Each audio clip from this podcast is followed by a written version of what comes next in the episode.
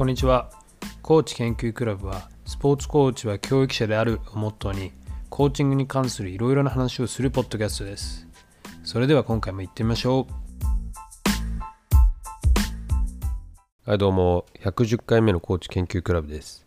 えー最近ちょっとねあの更新が途切れ気味というか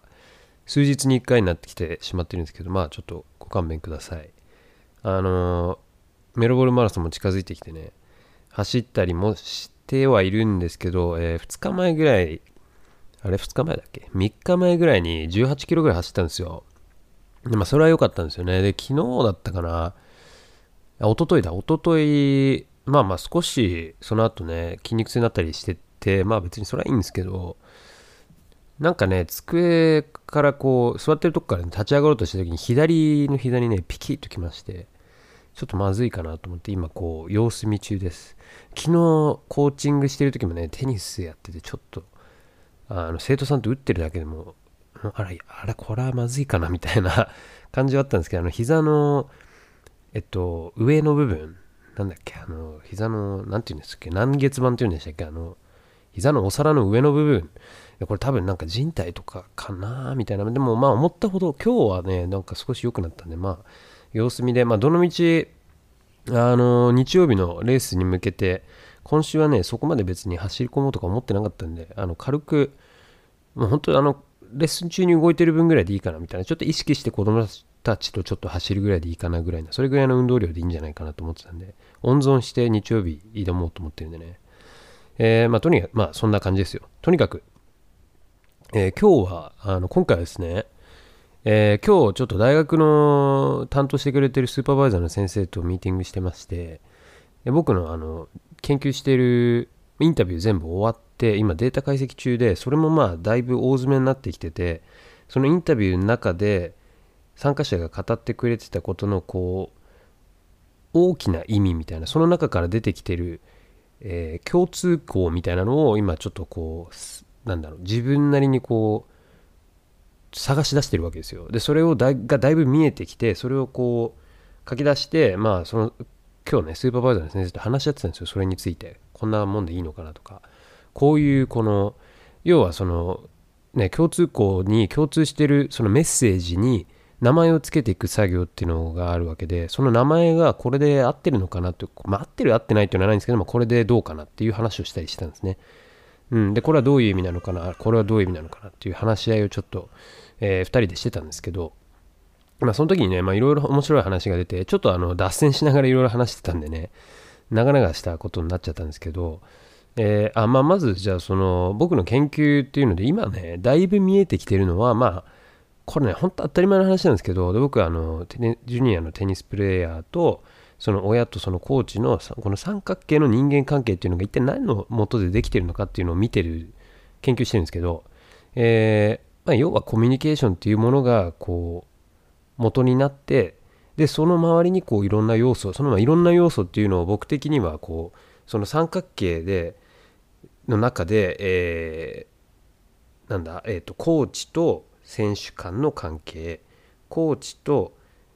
親との関係性で親と子供の関係性っていうこの3つの関係性がこうお互いに共存し合ってできてるものなんですよね。ものじゃないですか。でその3つの間の中にもその例えばコーチっていうのはある程度犠牲を払って親との関係性があったり犠牲を払って子供ジュニアのテニス選手との関係性っていうものをができてると。そう犠牲っていうものまあ犠牲っていう言い方がいいのかどうかっていう話はも今日はしたんですけど、まあ、ちょっと今のところ犠牲犠牲っていうのはねちょっとネガティブなものな感じになっちゃうんで一体それでいいのかっていうね。まあそのコーチとかのインタビューの話を聞いてるとやっぱり犠牲は払ってるんですけどすごいネガティブな言い方はしてないんですよね。だからちょっと違う言い回しはあるかもしれないなとかね。そんなこと考えてるんですけどまあとりあえずそうそうそう時間であったりだとか。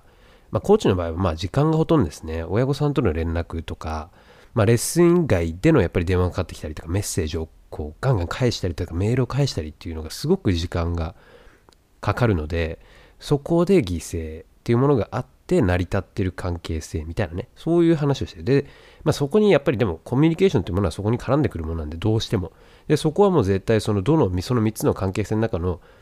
えー、中心としてやっぱりコミュニケーションというものがありきの周り。で特にコーチと選手間っていうののコミュニケーションは、えー、この研究に関してはテニスなんでね。テニスに関連したコミュニケーションとテニス以外のコミュニケーションっていうものが大事なんじゃないかっていう話が出てきてて。特に、えー、まあ、ジュニアの選手にインタビューした時にやっぱりみんながみんな口揃えというのはそのテニス以外の話をしていることがやっぱりコーチとしてコーチと話してるのが楽しいっていうことは絶対に言ってるわけですよ。うん、それがまあ例えば、えー、映画の話だったりだとか他の好きなスポーツの話だったりだとかねそれぞれいろんなことがあるんですけどやっぱりテニス以外の話ができた方がいいようですなんで、まあでもね、これはね、コーチ側も言ってたことであったんですよ。まあ、コーチが全員言ってたわけではないんですけど、やっぱりそれなりにテニス外の話っていうものを持ち込む必要があるんじゃないかなっていう話をしておりました。とかね、そんな話です。まあ、コミュニケーションはかなりだから大事な部分になってきそうかなっていうのが今のところ、僕がデータ解析してる今の段階です。で、まあ、そんな話をね、いろいろ僕のスーパーバイザーとしてた時に、そのまあ、もうちょっとコーチングっていうものについての話になってきたんですよね。そのやっぱりコーチをしてた人でもあるんで、その人がテニスコーチをね。うん、で、その時に、なんでコーチングをしてるのかなっていう話になったんですよね。まあ、元はといえば、もともと僕のこの研究っていうものを最終的にどう生かしていこうかっていうことは話し合ったりしてたんですけど、またその話になった時に、やっぱり、えー、コーチエデュケーションであったり、そのスポーツに関わる親御さんの教育みたいなそういう、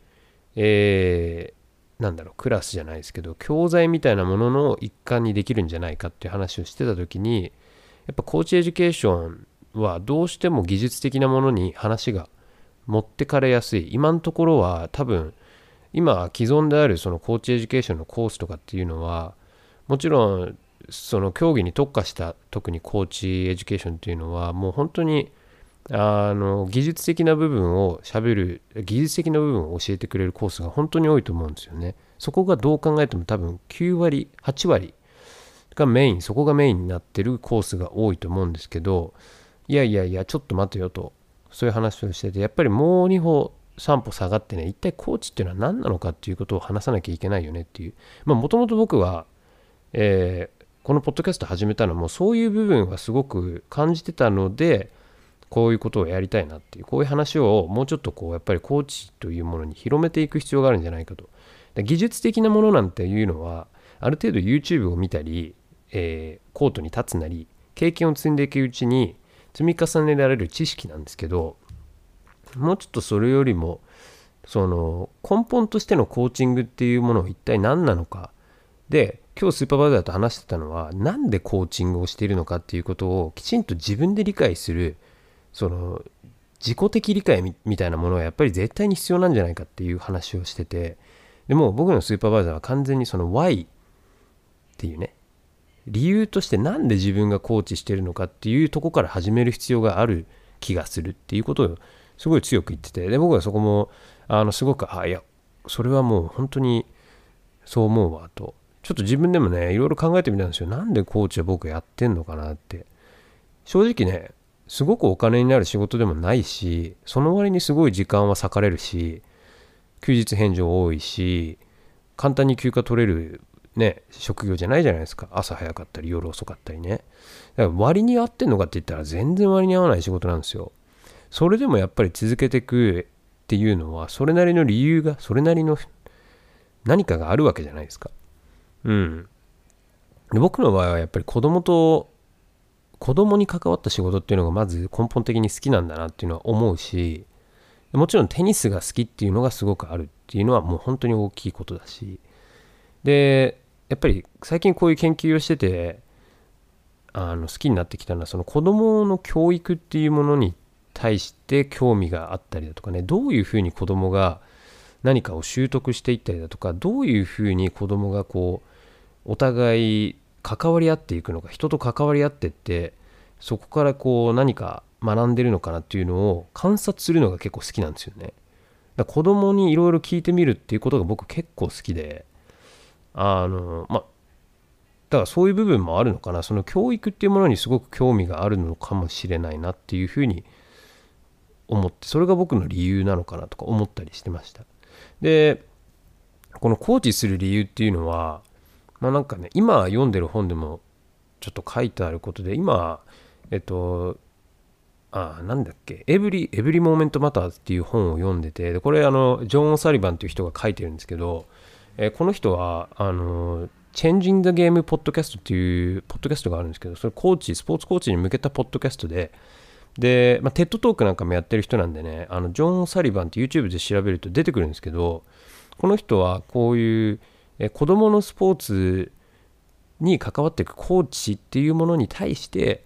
えーまあ、要はだからさっき言った僕がなぜ、えーと、このコーチ研究クラブ始めたかっていう理由要は知識その技術的以外な知識の部分のコーチングっていうところにすごくフォーカスを当てたポッドキャストをこの人はやっててでもともとそのテッドトークでもそういうところを発信してってる。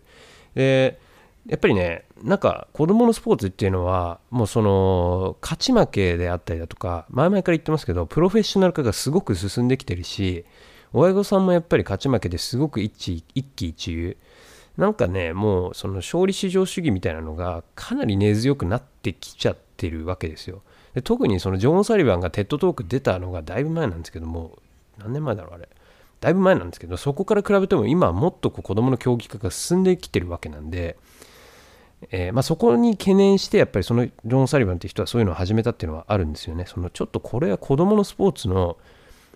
あの本筋と違ってきてるんじゃないかっていうね。勝ち負けだけじゃないよねっていう話なんですよ。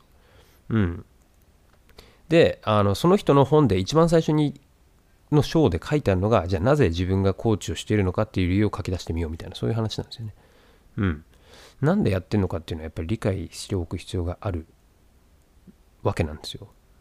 うん。そこがやっぱりはっきりしないんであったらなかなかその先に進んでいくのは難しいしねっていうでこれはあの親御さんにも言えることなんですよね。なんで自分は自分の子供をこのスポーツクラブであったりこのスポーツの教室に通わせているのかなっていう。もちろんこの子供がやりたいからって言ったからっていうのはあるんですけどそこからもう一歩掘り下げてじゃあ一体何を子供に得てもらいたいのかなここから。そういうとこの理由まで掘り下げてってもらいたいっていうね。その辺をちゃんと親として理解しておくとまあいろいろとこう子供との対応っていうのに関してうんなんか一歩引いた目線で見れたりもするのかな。あまりこう子供のそのパフォーマンスっていうものに一喜一憂されにくくなってくるかもしれないかなと思ったりもしております。なんでまあこれはもちろんそれこそ子供が何でスポーツやるかっていうのも子供が知っておく必要もあるんですよね。だから三者三様みんな全員ある程度自分が何でスポーツに関わっているのかっていう理由を探る必要があるあるんじゃないかなみたいなそんな話を今日スーパーバザーとしててね。あのー、はい。改めてそうやっぱり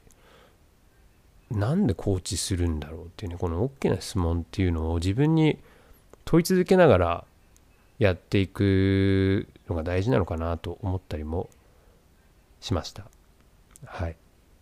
なんでまあゆくゆくねもし僕研究終わって何か何かしらそういうこう coach education みたいな方向に行くとしたらやっぱり一番最初に聞くのはじゃあなんであなたはコーチしてるんですかっていうところから始めるかなととか思いました。あのフォアのスイングバックのスイングあこれテニスの話ですけどね。フォアハンドのスイングバックハンドのスイングどうこうとかサーブがどうこうとかそういう技術的なことよりもなんであなたはコーチをしてるんですかっていう話。そこうんそこをはっきりさせないことにはやっぱりうんその次のステップに行けないのかな。そこがすごく大事なんじゃないかなって今日本当にちょっと思わされました。スーパーバイザーと話しててね。はい。まあいいや。そんなねちょっと今日はあのまた改めてね理由コーチングする理由の大事さっていうことを思い知らされたんではい。そんな話です。まあ今日はこんなところです。じゃあ次回もよろしくお願いします。